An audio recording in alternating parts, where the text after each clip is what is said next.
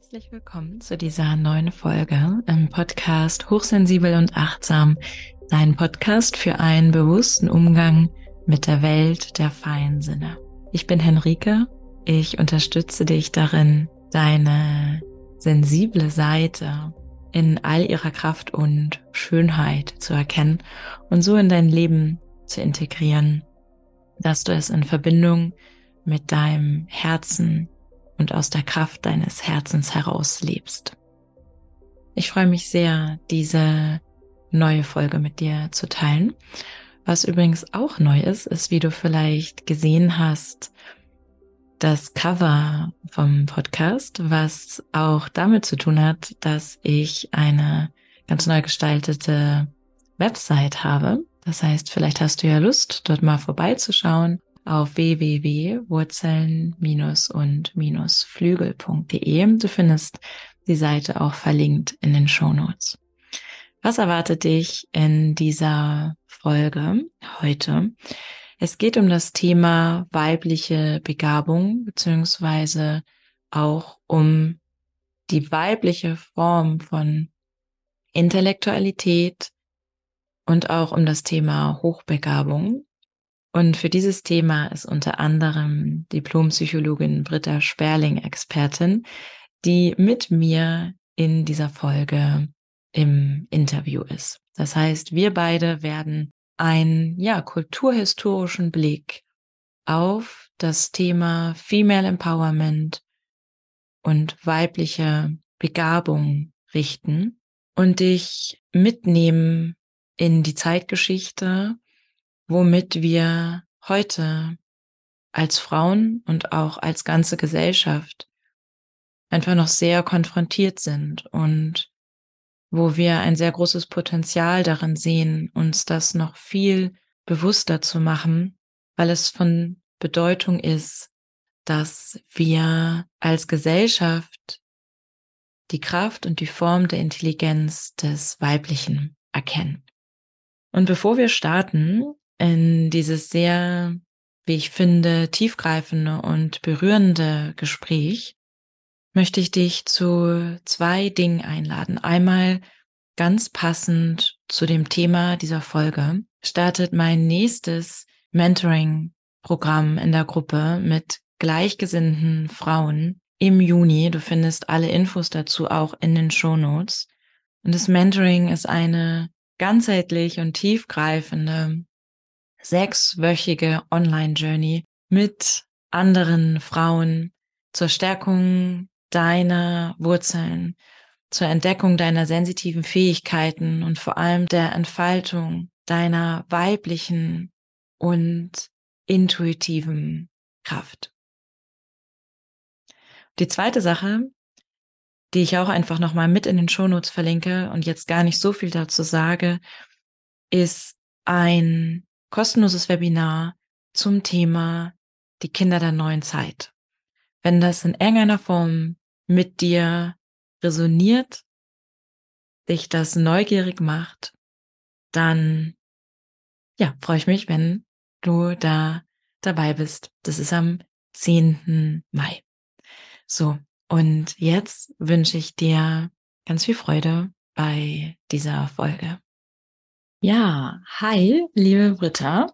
Schön, dass wir uns hier heute zusammenfinden zu, zu diesem Gespräch und wir eintauchen werden in das Thema des Frauseins und Weiblichkeit und das Ganze auch im Zusammenhang mit Begabungen.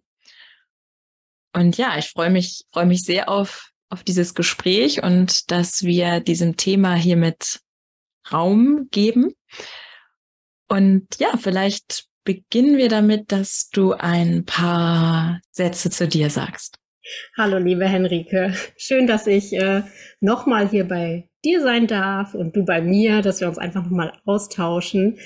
Ähm, ja, wir haben ja gerade schon irgendwie gefühlt eine halbe Stunde Vorgespräch äh, gehabt, wo wir am Ende sagten, äh, haben wir jetzt eigentlich schon auf Aufnahme gedrückt, weil wir irgendwie schon so ins Thema auch gekommen sind. Und ähm, ja, haben auch nochmal betont, wie schön es eben ist, sich um, ja mit ich will jetzt gar nicht sagen unterschiedlichen Perspektiven, aber einfach ja mit ähm, so einer ganzheitlichen Sicht einem Thema zuzuwenden. Ne? Also sei es jetzt irgendwie so dieser Expertenstatus oder Erfahrungswissen und dass wir einfach ähm, ja im Gespräch so ein bisschen den Anspruch oder den Wunsch haben, so eine möglichst holistische, ganzheitliche Sicht irgendwie einzunehmen. Das finde ich ähm, ja im Austausch mit dir immer total bereichernd. Und ich glaube, die meisten, die hier zuhören, ähm, die kennen uns beide irgendwie. Also ich habe zumindest inzwischen schon mit vielen ähm, Klientinnen, aber auch Followern ähm, Kontakt, die irgendwie sagen, ja, ähm, ne, aus dem einen Podcast ziehe ich das eine, aus dem anderen das andere. Mhm. Und äh, aber klar, ich äh, stelle mich noch mal kurz vor. Also genau, ich arbeite eben ähm, auch in diesem ganzen Themenfeld Hochsensitivität, aber auch mit einem Schwerpunkt auf der Hochbegabung aus psychologischer Sicht. Und dort ja, ganz besonders mit spät erkannten. Und das sind nun mal häufig Frauen, weil das liegt schon in der Natur der Sache, dass diese einfach wesentlich seltener erkannt werden, also schon als Mädchen. Ähm, die Wahrscheinlichkeit, dass sie irgendwie, ja, mh, richtig diagnostiziert, eingeordnet, entdeckt werden, das ist also auch wirklich, ähm, ja, belegt dass ähm, die Chance, identifiziert zu werden als Mädchen wesentlich geringer ist. Und deshalb gibt es natürlich auch wesentlich mehr spät erkannte Frauen. Und ähm, ja, dabei ist immer wieder bemerkenswert, was für Konsequenzen, was für ähm, Folgen dieses ganze Nichtwissen oder eben auch, ja, vielleicht nicht so den realistischen, authentischen Blick auf sich selbst und die eigenen Fähigkeiten habend, was das mit dem Selbstwertgefühl, der Selbstkonstruktion und diesem ganzen ja, Gefühl von sich in der Welt bewegen, was das eigentlich über all die Jahre so macht. Mhm. Da wollen wir heute auch so ein bisschen hingucken, ne? dass wir einmal so ein bisschen das Phänomen uns anschauen. Also wie ist es überhaupt so? Geschlechtsunterschiede, Begabung, Hochbegabung, Intelligenz. Und dafür, ja, muss man einfach auch immer ein bisschen diesen historischen Blick mit reinnehmen. Also der lohnt sich einfach total, weil wir ja ganz schnell merken, dass wir da in, eine, in einen Bereich kommen. Ja, ich nehme jetzt durchaus mal den Begriff Feminismus in den Mund, ähm, wo wir uns eben auch auf ganz grundsätzlichen ähm, Frauenrechtsthemen, Unterdrückungsthemen und ja, historischen Perspektiven auf Geschlechterrollen einfach bewegen. Ja, ja. Ah ja, ich freue mich. Ich freue mich wirklich. Ja, tatsächlich. Ich habe ich hab so das, das Gefühl, was sicherlich vielleicht auch schon auch mit, mit mir persönlich zu tun haben mag und mein ja, Gefühl doch ist, dass es darüber hinausgeht, dass es gerade ein, ein Thema ist, bei dem es ganz wichtig ist, dass wir uns dem zuwenden. Aus verschiedenen Perspektiven, aus verschiedenen Blickwinkeln, aber dass es, oder dass es sich auch, ja, fast schon wie ähm, aufbäumt und, und, und, und zeigt. So, ja. die, kraftvolles Bild. Ja, ja. Das, äh, das merken wir ja auch, ne, dass wir natürlich ganz aktuell und seit einiger Zeit, dass wir diese ganz harte Trennung zwischen den Geschlechtern ja bis hin in den Alltag tatsächlich gar nicht mehr so leben können. Ne? Das beginnt bei der Gender-Debatte und endet bei ähm, ja der immer größeren Sichtbarkeit der queeren Community. Und ähm, da ist ja unglaublich viel los, was ja weibliche, männliche, maskuline, feminine Geschlechtsstereotypen und Schubladen und sowas angeht. Und trotzdem tragen wir ein gewisses Erbe mit uns. Und ich denke, mhm. das ist das, was sehr stark ins Bewusstsein gespült wird seit einiger Zeit und wo du ja. diesen, dieses Bild aufbäumen benutzt. Das kann man nicht mehr kann man nicht mehr weggucken oder wegsehen. Ja, ja, und vor allem, und da bin ich auch ähm, gespannt und das wird sich sicherlich auch ähm, irgendwie auch in diesem Gespräch ähm, verbinden, ist nämlich auch die, die Qualitäten wieder zu erkennen und anzuerkennen, die mit dem männlichen und den weiblichen in seiner ursprünglichen Form einhergehen und das wieder so ja auch zu integrieren für uns persönlich. Und ich sehe da auch für uns als Menschen gesellschaftlich betrachtet einfach eine ganz wichtige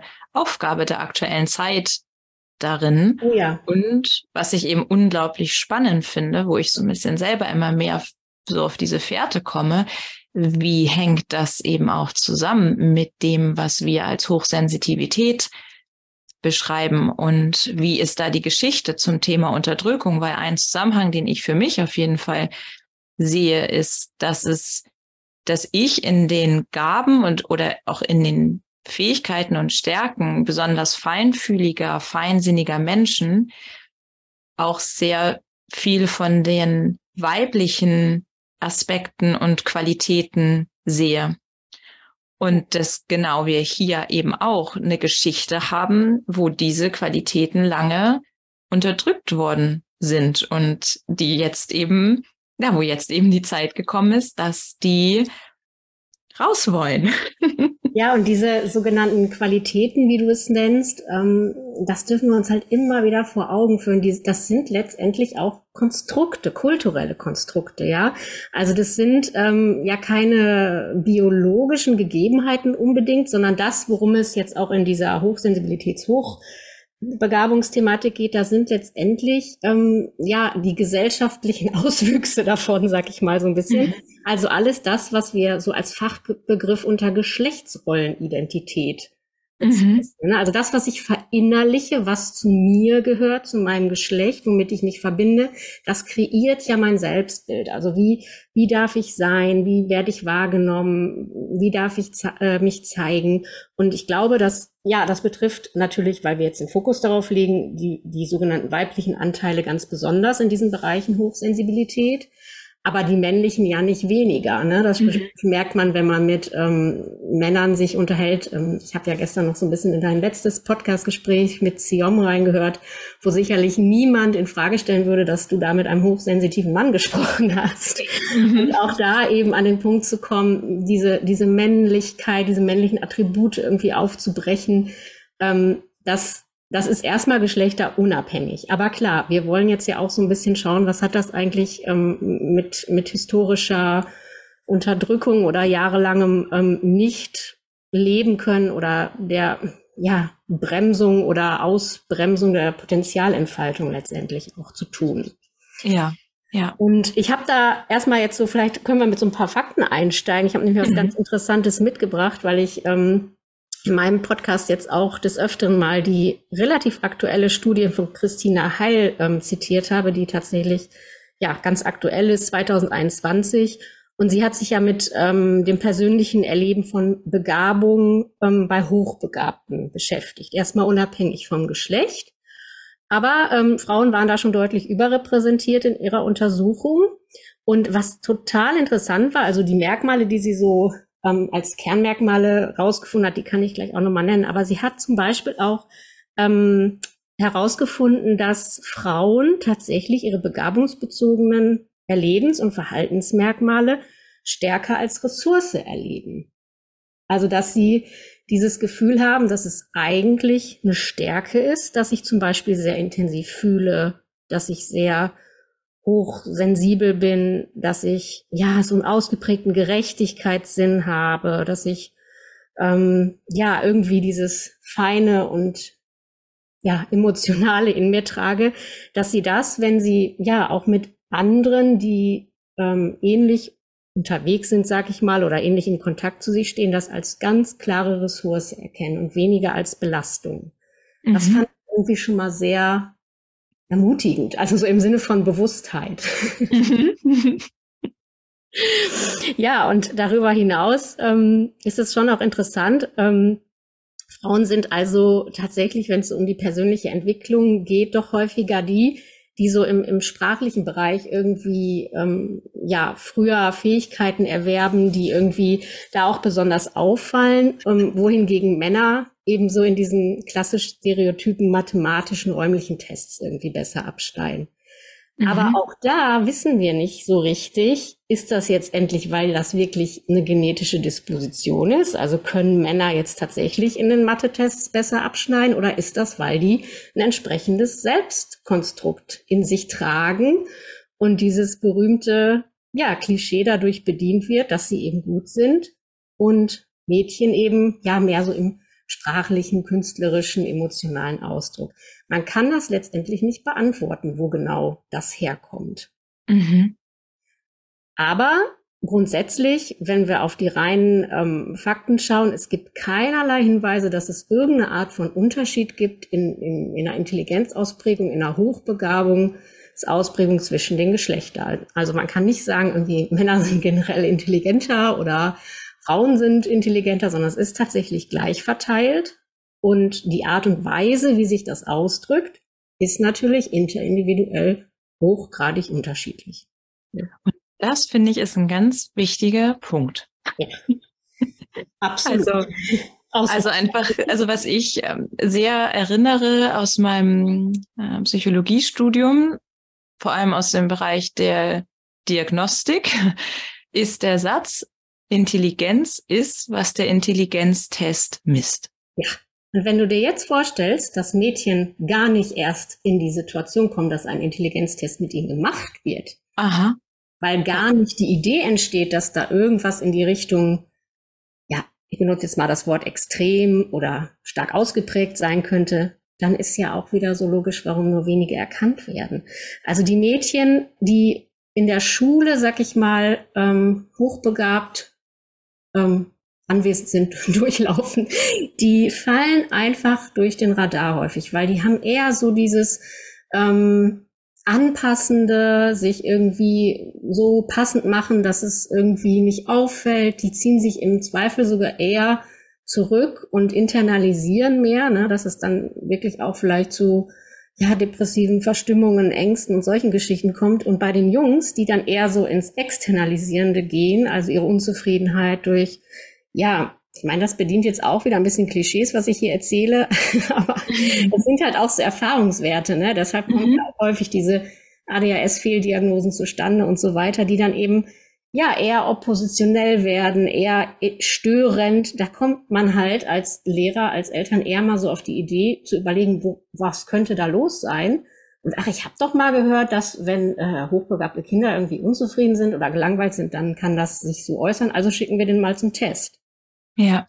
Und ähm, es ist wirklich so, ähm, ich habe hier noch so eine Studie auch gefunden aus dem Jahr 2004, aus den USA zwar, aber ich denke, das kann man schon ähm, übertragen, dass ähm, ja so ungefähr bis zum dritten Schuljahr Jungs und Mädchen noch gleich häufig ungefähr so in Förderprogramme geschickt werden in Schulen. Ne? Also es gibt ja so spezifische Programme, die dann ähm, spezielle Bereiche irgendwie besonders fördern. Und ab dem Highschool-Jahr fängt sich das an, drastisch auseinanderzuentwickeln. Da werden nur noch 30 Prozent Mädchen ähm, überhaupt in Fördermaßnahmen geschickt.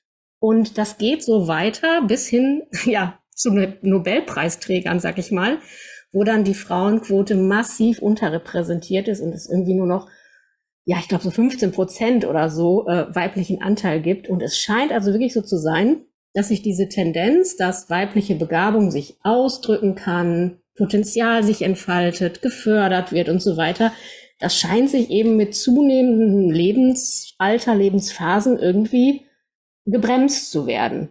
Da ist natürlich immer wieder die Frage, ist das ein strukturelles Problem? Also liegt das jetzt wirklich irgendwie an einer immer noch vorherrschenden männlichen Dominanz oder, und das sagen auch einige Autoren, und das würde ich so aus meiner ja, beraterischen und therapeutischen Tätigkeit auch so ein bisschen bestätigen, bremsen sie sich vielleicht auch selber ein bisschen aus ab einem gewissen Zeitpunkt. Mhm. Was ja wieder mit sehr tief verankerten Selbststrukturen zu tun hätte, die so in die Richtung gehen, sich selber nichts zuzutrauen. Ja, das äh, und, und sehr wahrscheinlich ist es ja wahrscheinlich, also ist es ja auch nicht unbedingt nur das eine oder das andere, ja. sondern so wie oft ein Zusammenspiel verschiedener Faktoren. Und ich finde aber diesen Punkt mit dem, inwiefern ist es eben auch das selber ausbremsen, insofern sehr, sehr wichtig, uns klar zu machen, wie groß der Einfluss ist von Prägung, Erfahrungsprägung, die, die, die wir haben. Also das heißt, wenn ich für mich abgespeichert habe, ich kann das nicht oder ich schaffe das nicht oder ich bin unsportlich, ich kann Mathe nicht. Das äh, und, und was, und die Liste könnten wir jetzt natürlich noch, noch weitermachen, aber dass ich quasi, wenn ich, wenn wir mal an die Schule denken, und ich habe verschiedene, und ich nur mal so als Vorstellung, ich habe jetzt, sagen wir einfach mal, zehn Kinder, die sind alle exakt gleich in, von ihrer Grundintelligenz mit Mathematik umzugehen. Ja. Einfach mal so als Beispiel jetzt. Und worin sie sich aber unterscheiden, ist ihr Bild über sich selbst im Sinne von, oder wie wir auch aus der Psychologie, Psychologie sagen können, ihrer Selbstwirksamkeit, nämlich die Überzeugung, kann ich das, kann ich das gut bewältigen oder nicht? Und es werden diejenigen deutlich besser abschneiden, die mit der Haltung reingehen von, ja, ich, ich kann das. Absolut. Und das ist einfach sehr, ähm, also sich das wirklich klar zu machen, wie sehr uns diese Annahme auf Basis der Erfahrung, die wir gemacht haben, in unserem Potenzial hemmt. Also das, ähm, das sehen wir ja auch umgekehrt dann, wenn, wenn das dann aufbrechen darf oder wir das erkennen und uns da entwickeln, was dann auf einmal für, für, ja, was da für eine Intelligenz sich zeigt und rausströmt, weil es nicht mehr zurückgehalten wird von den Ängsten, von den, äh, von den, ja, von dem, worin es eben gebunden war. Und das finde ich deswegen ganz, ganz wichtigen und wertvollen Punkt, das, das auf jeden Fall mit, mit anzuschauen. Ne? Natürlich gerne neben den anderen Sachen. Ja, und das ist auch genau der Punkt, den du da jetzt so super auf den Punkt gebracht hast, wo wir auch an diesem Thema sind, dieser ja, Transgenerationalität. Also wo wir wirklich ja nicht nur die Geschichte unserer eigenen Mütter, sondern auch die der Großmütter, wo man so sehen kann, dass das pflanzt sich sofort und es ist eigentlich ja immer so, ich kann jetzt keine Zahlen sagen, aber die allermeisten spät erkannten hochbegabten Frauen, mit denen ich so zu tun habe oder mit denen ich auch arbeite, die haben alle diese Linie, naja, ich glaube, bei meiner Mama, da war eigentlich auch ganz, ganz schön viel. Aber gut, das war ja damals nicht so und die wurden ja auch nicht so gefördert und das war nie Thema und die hatte dann ja auch das Haus und die Kinder. Also ähm, auch wirklich zu verstehen, das hat nicht nur mit mir selbst zu tun, sondern eben mit meiner Geschichte, als Frau in unterschiedlichen, ja, Zeitgeistern, gesellschaftlichen Bedingungslagen. Und da spielt natürlich dann auch, ja, beispielsweise der Zweite Weltkrieg und die ganze Nachkriegszeit, das spielt auch alles eine riesen Rolle, wenn wir wirklich explizit über Hochbegabung sprechen, mhm. weil dem ganzen Thema natürlich auch immer diese gewisse ja, ich nenne es jetzt mal Elitenangst innewohnt, mhm. wo wir einfach auch ein ganz fieses Erbe mit uns rumtragen, weil ja die, die ganze Nazi-Zeit im Grunde auch durchgängig geprägt war durch so eine Art, ähm, ja, also Anti-Intellektualismus, also alles, was irgendwie so nach ähm, Potenzial, also das, was heute so diese Persönlichkeitsentwicklungsszene ausmacht, ne, Potenzial entfalten, sich selber finden, ähm, das war ja alles ausgerichtet auf diese Elitenförderung für den Führer. Ja. das hatte natürlich nichts mit individuellem Entwicklungspotenzial zu tun, sondern mit einer kollektiven Kaderschmiede, wenn man so will. Ne? Also mhm. Gleichschaltung um. Und das ist natürlich, es gab ja auch diese Eliten, Elite-Schulen tatsächlich. Also wo, wo ein Heranzüchten im Grunde stattgefunden hat. Und das ist für uns äh, ein Erbe, unvoreingenommen mit dem Thema Hochbegabung oder Elite umzugehen, ist im Grunde nicht möglich. Mhm. Ich kann mich übrigens auch total gut erinnern, in der Zeit, als ich studierte, in Bochum war das ja, ähm, da ging es immer um die Debatte, ob die ähm, Uni zur Elite-Uni äh, benannt oder ernannt werden soll. Ich weiß selber noch für mich, was für komische Empfindungen das ausgelöst hat. Mhm. Dass ich immer dachte, dann gehst du auf eine Elite und ach du lieber Himmel. Ne? So äh, ganz ablehnend, ganz destruktiv. Ähm, und ja, auch da, ne? also wie viele Eltern sind erstmal komplett überfordert, wenn eine Hochbegabung vom eigenen Kind im Raum steht, weil sie einfach nicht wollen, dass andere sie jetzt, äh, für, also dass andere denken, sie würden sich für was Besseres halten. Ja. Es ist eine unglaubliche Stigmatisierungsangst damit verbunden und auch das kann man wirklich in historische Kontexte einbetten. Ne? Und natürlich auch dieses ganze Erziehungsverständnis, was irgendwie dann auch in den Nachkriegszeiten und so einfach da war, ja. Ne? Also um Begabtenförderung hat sich da wirklich keiner Gedanken gemacht. Also da ging es ja ums Überleben, um Wiederaufbau, so dass wir eigentlich sagen können, jetzt sind wir eigentlich in einer Zeit angelangt oder in einer Phase, ja, es ist auch ein gewisses Privileg, dass wir uns dem jetzt zuwenden können sozusagen. Ja. Das bedeutet ja, dass alle anderen Ebenen sozusagen gesättigt und erstmal äh, da sind. Aber nicht nur. Also es ist auch nicht nur ein Privileg und das hast du so schön auch am Anfang gesagt. Es ist auch eine Notwendigkeit, weil mhm. wir brauchen diese intelligenten Frauen.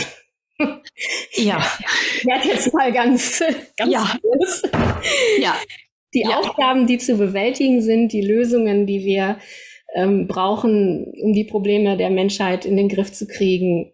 Es braucht einfach, ja, diese Frauen im besten Fall in Zusammenarbeit mit den Männern, aber wir brauchen sie. Wir müssen sie erkennen und wir müssen sie vor allen Dingen mit einem gesunden Selbstwertgefühl ausstatten, dass sie nicht wie unsere Vorfahren und wie wir, die sich gerade schmerzlich daraus befreien, ähm, eben in dieser Falle landen, dass sie meinen, nichts zu können und dumm zu sein.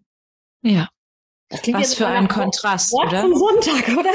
Ja, also ich, also hier Gänsehaut pur, weil der, der, der Kontrast, ne, das, da, da haben wir, und, und es ist so wertvoll und auch so wichtig, da genau in die Geschichte auch reinzuschauen, ne, weil ich finde das ganz, ähm, ja, kraftvoll von, von Erbe zu, zu sprechen, weil das, das ist das, also ich erwähnte jetzt ja gerade selber eben so Erfahrungen, die, die haben wir meistens vielleicht noch am ehesten auf dem Schirm, ne? Was, wie war meine eigene Schulzeit? So. Ich, ich kenne wenige, die das ganzheitlich genießen konnten. und ähm, ganz im Gegenteil. Und, und das ist, und das ist ein wichtiger Teil, aber es geht eben noch so, es geht weiter, es geht tiefer. Sowohl was die Ressourcen natürlich nachher auch angeht, aber auch vor allem, was das angeht, wie wir jetzt hier und heute auf bestimmte Dinge innerlich und damit auch äußerlich reagieren, wie unsere Resonanz darauf ist. Und ja, wow, was für ein Kontrast, dass wir, und das finde ich einfach wichtig, dass wir das erkennen, dass wir das sehen als, als Schritt, dass wir an einem Punkt gerade sind, in einer Phase, wo wir, da gehe ich total mit, die intelligenten Frauen in ihrer Kraft brauchen. Und der Kontrast ist, dass diese intelligenten Frauen häufig die sind, die sich für dumm halten. Ja. Wow. Also. Ja. Und die, die, wenn sie von ihrer eigenen Hochbegabung erfahren, auch wirklich erstmal in eine tiefe Krise stürzen, weil diese Diskrepanz, die wir jetzt hier so rausgearbeitet haben, die fühlen die natürlich in einer Intensität, ja. die erstmal schwer zu bewältigen ist. Ne? Also da entstehen auch nicht selten erstmal ganz schwere ähm, Krisenzustände. Das erstmal zu integrieren und mhm. in seinem Selbstbild klarzukriegen, äh, ja, Moment. Und das hat jetzt nichts mit ähm, ah, jetzt kann sie sich endlich für was Besseres halten oder die äh, kompensiert das gerade narzisstisch, weil das ja jetzt ihren Selbstwert bedient oder so. Ja, sicherlich, natürlich, man bekommt die Chance, sich selber anders wahrzunehmen. Das hat auch ein bisschen was mit Narzissmus zu tun, weil man natürlich diese Selbstannahme, es geht um Selbstwert, ne? Also Narzissmus ja. bedeutet den Selbstwert betreffend, betone ich immer wieder, hat nichts mit narzisstischer Persönlichkeitsstörung zu tun. Mhm. Und was aber eben sehr häufig die Angst ist, ne? Die total. genau, die, die genau angeht, ne? Oh mein Gott, jetzt, jetzt, also ich, was bei mir da auch ähm, persönlich, aber könnte ich mir vorstellen, dass das ähm, für viele so ist dieses Thema, was ja auch weit in die Geschichte zurückgeht, der Ausgrenzung. Also dieses, wenn ich den Teil von mir annehme, dann zahle ich dafür, dass ich ausgegrenzt werde. Absolut. Wir könnten jetzt wunderbar zu dem äh, Punkt Hysterie und Hexenverfolgung springen. Ich weiß ja. aber nicht, ob wir ob das nicht, äh, wir lassen das, glaube ich, erstmal. Aber es ist ja als Impuls, also aber das ist genau, das ist genau die Energie, die, die, die, ja. die da finde ich mit, also als Angst, ne, was dann halt irgendwie ho hochkommen kann, Absolut. zumindest. Ja. Die hysterischen Frauen waren die, die irgendwie unbequem waren. Ja. Das waren die, die in, irgendwie widersprüchlich waren, die irgendwie nicht passten und äh, auch hochgradig interessant, ähm, da verweise ich jetzt an der Stelle gerne auf ähm, das Buch, was man unbedingt zu dem Thema lesen sollte, von Andrea Brackmann über ähm, extrem begabt. Also da ist auch ein ganzes Kapitel über geniale Frauen eben drin, wo sie, wenn man sich wirklich mal mit Biografien beschäftigt, auch nochmal darauf hinweist, das kennen wir auch aus Filmen, dass häufig ja, Schwestern oder Partnerinnen von ganz berühmten Genies, also Genies sind ja meistens die Männer, ne? Mhm. dass mhm. sich häufig beobachten lässt, dass die ebenso begabt waren, ja, und dass die zum Beispiel ähm, Albert Einstein, ja, die Frau ah, ja. von Albert Einstein, ich habe mal einen, Film über Albert Einstein, eine Verfilmung gesehen, ich, ich hatte ich habe das Buch seiner, dazu. Ja, ich hatte den Namen von der Frau bisher noch nie gehört. Im Grunde hat die dem zugearbeitet, ne? Pablo Picasso hatte so eine Frau, Charles Darwin, die Schwester von Mozart, ja, und alle diese Frauen, die waren sicherlich nicht weniger begabt, galten aber später als psychisch krank. Mhm. Ja. Ja, weil wegen unbequem unter anderem, ne? Ja, und äh, alleine, ja, aus diesen, aus diesen inneren Konflikten, die sich für diese Frauen auch ergeben haben mussten. Ja, also, ähm, oder wenn man mal Bücher oder Romane liest über, ähm, ich lese, es ist gerade ein Spiegelbestseller, ähm, eine Chemikerin, Elisabeth Zott. Wir können das auch noch alles in die Shownotes schreiben. Hm, wollte ich gerade sagen, wir, schreiben, wir können ja genau. so ein bisschen die Bücher, die wir erwähnen, danach ja. nochmal zusammensammeln. Dann muss jetzt keiner das ist, genau, das ist ganz äh, wertvoll, sich in diese Geschichten mal einzudenken und einzufühlen, weil einfach immer diese unglaublichen Konflikte deutlich werden, die die Frauen innerlich aushalten mussten. Und da sind wir an einem ganz wichtigen Punkt, teilweise eben auch noch müssen. Denn es ist ja so, Henrike, vor, wollen die Menschen Familien gründen, wollen die äh, Frauen wollen auch Kinder kriegen und sie äh, auch das äh, erlebe ich nicht selten, erwachen auf einmal äh, in einem, in einer Rollen, familiären Rollenaufteilung, in der sie eigentlich nie geglaubt hätten, dass man da heutzutage noch landen kann. Aber mhm. solange Frauen Kinder kriegen werden, werden sie in einer gewissen Art und Weise immer auch ein Stück weit ausgebremst werden, was ihre eigene Potenzialentfaltung geht. Es sei denn, sie sind so unglaublich weltoffen, führen andere Modelle oder leben andere Modelle. Ähm, das soll jetzt hier aber nicht Thema sein. Aber mhm, wir, ja. wir, sind ja inzwischen so, Frauen können ja durchaus ne, nach oben kommen, in Führungsetagen landen. Es ist ja alles nicht unmöglich. Und sie dürfen studieren und promovieren. Aber wenn dann die Kinder kommen, dann mhm. Und das ist ganz häufig bei später erkannten Frauen, die dann eben auch schon in dieser Familienrolle stecken. Dann nochmal so ein doppelter ähm, Wumms. Oh, Doppelwumms. Ich wollte da unbedingt mal Doppelwumms in einer Podcast-Folge. yes! es ist passiert. Die merken dann auf einmal, ähm, ja, willkommen in den 50er Jahren. Jetzt sitze ich hier mit meinen ja. Abschlüssen. Und ähm, genau, an der Stelle auch noch Katharina Vize mit ihrem Buch äh, Kluge Mädchen, Frauen entdecken ihre Hochbegabung die sagt an einer Stelle ähm, am, am, im Schlusswort, das fand ich eigentlich so ganz zu, gut zusammengefasst, für heutige hochbegabte Mädchen hält die Gegenwart zahlreiche weibliche Vorbilder bereit. Mittlerweile sind Frauen in der Öffentlichkeit stark präsent. Frauen sind die meisten männlichen Domänen eingedrungen. Frauen haben Zugang zu hohen Positionen in Politik, Wirtschaft und den Medien und auch zunehmend Chance auf hochdotierte Jobs. Die Vereinbarkeit von Familie und Beruf bleibt dabei ein noch zu lösendes Problem. Mhm. Mögen heutige hochbegabte Mädchen der Weg in eine erfolgreiche Zukunft glücken. Mhm. Ja, also das Dilemma haben wir immer. Mhm. Ja. Und auch da, ich spreche ja nicht viel über mich persönlich, aber da kann ich auch ein Lied von singen.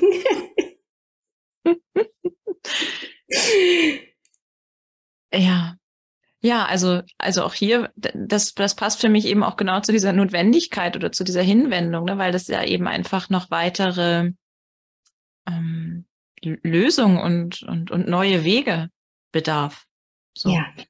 Und dafür brauchen wir ja das Bewusstsein und vor allem auch, finde ich, so diese in, in, in Verbindung mit dem Selbstwert, mit der Selbstermächtigung, weil wenn du mich fragst, dann ist, kommt das aus den Frauen heraus. Also wir, wir setzen uns jetzt ja nicht hin und warten, dass es anders wird, sondern ich sehe uns als Frauen durchaus darin aufgefordert und gefragt, diese Wege zu, zu, zu gehen und, ähm, und auch, auch ähm, zusammen. Wir können es nicht alleine. Ja.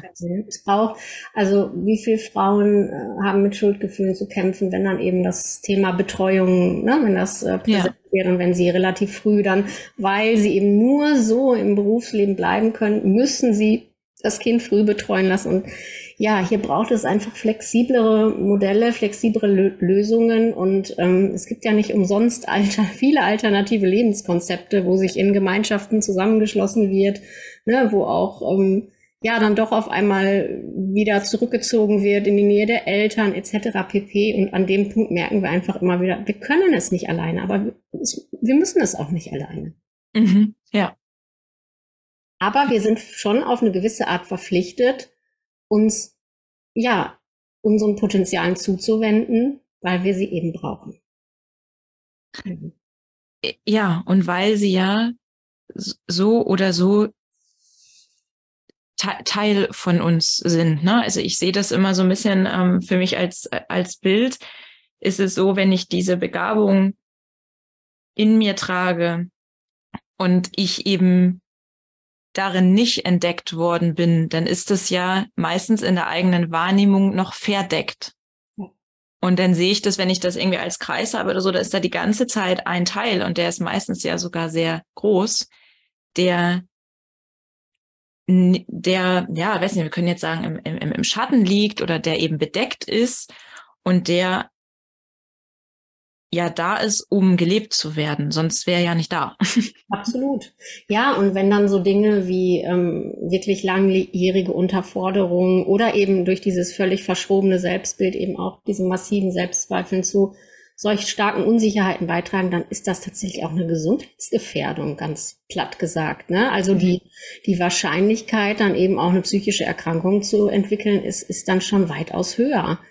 Und ja. ähm, gerade so in diesen ganzen, weil es einfach Stress bedeutet, ne? Also immer so zu sagen, gegen die eigene Natur zu leben ähm, und, und sich immer da so zu begrenzen und ähm, ja, das ist, ist einfach ein großer Risikofaktor. Dazu habe ich noch einen ganz interessanten Schwenk. Ähm, ich glaube, das habe ich auch aus dem Buch von Andrea Brackmann rausgefunden. Das hat mich nämlich auch noch völlig umgehauen. Die hat nämlich noch ähm, den Zusammenhang hergestellt zwischen der Entwicklung oder der nach außen getragenen ähm, ja, weiblichen Schönheitsideale, die in den Gesellschaften, in unseren westlichen so ähm, sich verändert haben. Und sie hat tatsächlich, an einer Stelle schreibt sie, dass ähm, man beobachten kann, dass also mit Beginn ähm, dieser Epoche, dass also mit Beginn des 20. Jahrhunderts, wo Frauen eben mehr an Universitäten zugelassen wurden und eben ja mehr in diesen Unabhängigkeits- und in Anführungszeichen erfolgsdefinierten Bereichen so unterwegs waren, dass sich im gleichen Maße das weibliche Schönheitsideal gewandelt hat, in dem Sinne, dass der BMI von Frauen immer weiter herabgesetzt wurde, also das sogenannte Idealgewicht. Und sie verweist hier auf diese beiden stereotypen Bilder der dummen, schönen und der hässlichen, intelligenten. Wow. Mhm. Und ich musste sofort natürlich an äh, Penny und Amy aus Big Bang Theory denken, die diese Klischees auch absolut bestätigen und ähm, ja, da auch nochmal die Rolle der Medien so passend darstellen. Wo man wirklich sagen kann, dass ähm, in dem Maße, in dem Frauen eben in diese etablierten, ja, männlich dominierten Machtstrukturen vorgedrungen sind, haben es Störungen unter Frauen epidemisch um sich gegriffen. Das ja. fand ich nochmal ein Zusammenhang, der da hergestellt wurde. Ja, hat mich auch nochmal kurz stucken lassen. Also so ein bisschen als müsste man einen Preis jetzt dafür bezahlen. Ja, ich glaube, den zahlen wir auch noch. Ja, ich denke auch.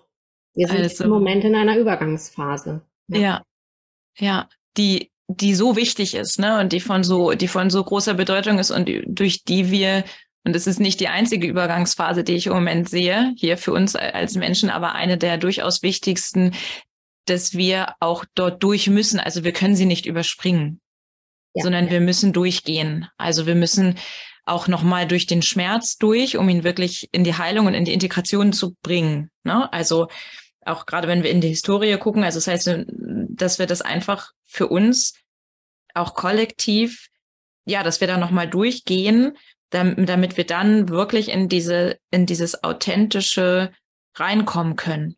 Damit wir es an die nächste Generation weitergeben können. Ne? Ja. Ja, und da wären wir jetzt wahrscheinlich auch schon direkt so an diesem Punkt ähm, Ausblick oder, oder ja, ich will es jetzt nicht Tipps nennen, aber Möglichkeiten. Und da würde ich einfach in ganz großen Lettern auf die Tafel schreiben, Früherkennung. Also je früher ja. äh, das Thema Hochbegabung in Familien einkehrt, umso besser. Die Mütter müssen sich schmerzhaft dann auch damit auseinandersetzen in den meisten Fällen und ähm, können dann aber, ja, ich sag mal, ja, ich will, ich will nicht das Wort Heilung benutzen, aber mit ähm, realistischem Selbstblick auch ja. entsprechend ihren Töchtern begegnen und immer wieder auch auf ja, bekannte, auf prominente Rollenmodelle verweisen von erfolgreichen, hochbegabten Frauen. Und mhm. Ja, tatsächlich, wie du es auch schon gesagt hast, anerkennen, dass wir da im Moment noch in einer Übergangsphase sind. Ja. ja. Und was ich dazu auch noch so, was zumindest mir dazu so kommt, ist eben auch das, das Bild und so wie wir es vorhin auch schon angesprochen haben, eben ein, einer Linie, ne, was wir vielleicht auch als, als Ahn- oder Familienlinie ja auch beschreiben können, dass wir, dass wir jetzt gerade in Bezug auf, auf, auf, unser Gespräch oder auf, auf dieses Thema eben in der Linie nach hinten blicken können in die Historie, also unsere eigenen Eltern, Großeltern und, und es, und wir haben auch unseren Platz auf, auf dieser Linie und wir geben es eben auch weiter nach vorne, ne? Also das heißt, irgendwie sind wir ja auch alle auf dieser Linie zusammen dann. Absolut. Und jeder hat natürlich seine Geschichte darin. Also meine Urgroßmutter hat eine andere Geschichte, als ich sie habe. Und die Kinder meiner Kinder werden eine andere Geschichte haben, als ich sie habe. Und doch sind wir auf dieser Linie gemeinsam. Und dadurch ja doch irgendwie verbunden. auch sehr verbunden. Ja. Und das finde ich immer auch nochmal so ein ganz schönes, schönes Bild, sich dessen bewusst zu, zu sein und auch ein Stück weit anzunehmen und zu akzeptieren, was sicherlich ein bisschen leichter klingt, als es dann auch im Erleben vielleicht ist, aber das anzuerkennen, wo ich mich auf dieser Linie ähm, ja, befinde und was ich den, dann, genau. ja. Mit dem Blick in die Vergangenheit auch einfach den Frauen ganz, ganz großen Respekt auch zu zollen. Denn es ist natürlich klar, wenn wir uns auch ähm, ja mit unseren Müttern, mit unseren Großmüttern auseinandersetzen. Da gibt es natürlich auch viele Phasen der ja, der Wut, des Verdrusses, des sich nicht gesehen fühlens, nicht verstanden fühlens, aber unterm Strich eben vor dem Hintergrund der Rahmenbedingungen auch einfach einen ganz großen Respekt zu zollen vor dem, was eben in, in den historischen Kontexten eben so war. Und dann ja. sowas wie, ja, seinen inneren Frieden tatsächlich auch damit zu machen. Ja, indem man den Platz auf dieser Linie erkennt, in sein Bewusstsein integriert und von da aus weiter agieren kann. Ja. ja. Ja. Das Gefühl, das äh, klingt so langsam nach Ende. Ja, äh, ja. Wir haben jetzt so ein paar schöne Zusammenfassungen wirklich äh, nochmal gefunden. Genau, also Ende zumindest für diese für dieses Gespräch, ne? weil für mich klingt genau. von der Energie her auch sehr nach ein bisschen nach Anfang. Also wir haben zwar schon angefangen, aber Anfang eben diese, diese, das Bewusstsein immer mehr zu stärken, in welcher Phase wir da, wir da sind. Und vielleicht hast du dazu ein paar abschließende Worte an, an alle natürlich, aber auch gerne so vor allem an die Frauen, die uns gerade hören. Was sind so, ja, auch aus deiner, aus deiner Erfahrungen als Beraterin, therapeutischen Kontext heraus, so was, was kann ich denn tun, wenn das jetzt mich berührt und resoniert mit mir? Ja, bring, bring den Mut auf, hinzusehen, bring gleichzeitig die Demut mit, auch zurückzublicken und anzuerkennen, welches Erbe mit diesem Thema verbunden ist, was alles damit einhergeht.